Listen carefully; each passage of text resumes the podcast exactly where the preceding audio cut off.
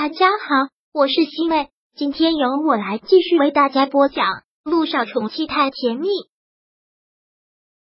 第二百二十五章。爸爸是不会怪你的。感觉周围的环境一片死寂，空气也变得稀薄，让人慢慢的有种窒息感。还有那些哭声萦绕在陆亦辰的耳边，就像是一把一把的刀，不断的刻在他的心上。他也做了心理准备。知道这次陆千行病得很严重，但万万没有想到，这次的见面居然就成了最后一面，居然会是因他而死。顾木兰此刻像是真的崩溃了一样，哭得越来越大声，最后哭得无力了，就在他的遗体前抽泣。很快，陆千行的遗体被带回了刘家，然而陆亦辰他们一家三口并不能跟着一起回去，因为他知道顾木兰是不可能让他进门的。在陆千行的遗体前，他不想再让他听到任何的叮嘱，不想再打扰了他的灵魂，所以他们一家三口又回到了酒店。回到酒店之后，陆亦辰就垂着头坐在床上，一言不发。妈咪，爹地，他嘘。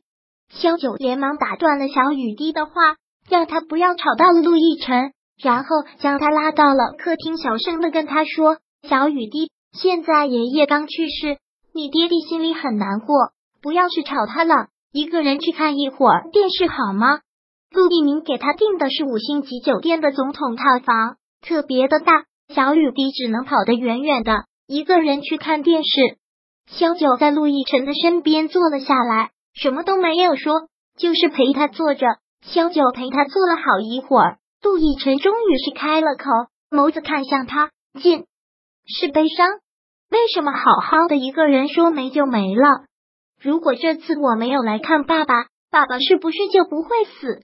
陆亦辰不知道还能怎么想，就只能是这么想。如果他没有来，说不定陆千行的病情就会慢慢的好起来。听到他问这句话，萧九的泪立马夺眶而出。他内心的犯罪感和负罪感是比陆亦辰要重一百倍的。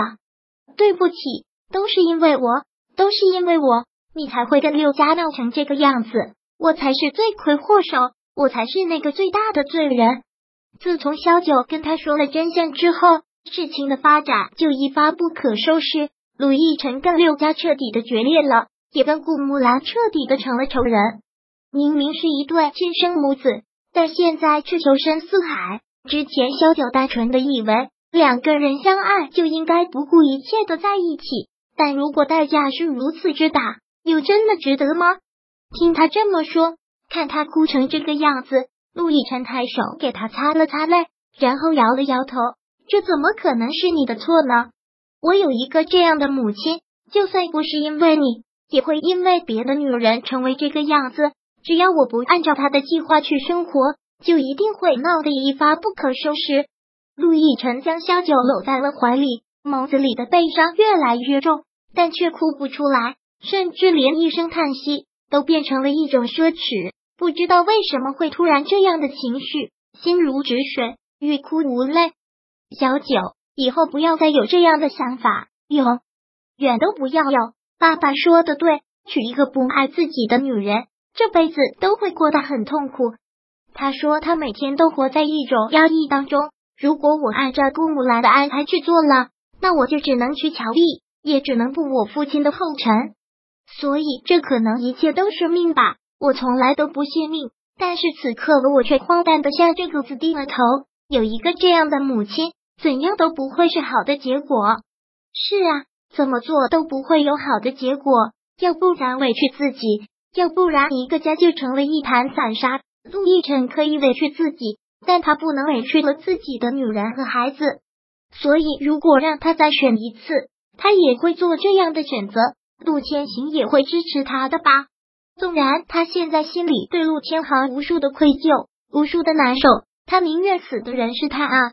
逸晨，你别这样，我知道现在你心里很难受，你发泄出来，你不要这样憋在心里，你想怎么发泄都好，你发泄出来。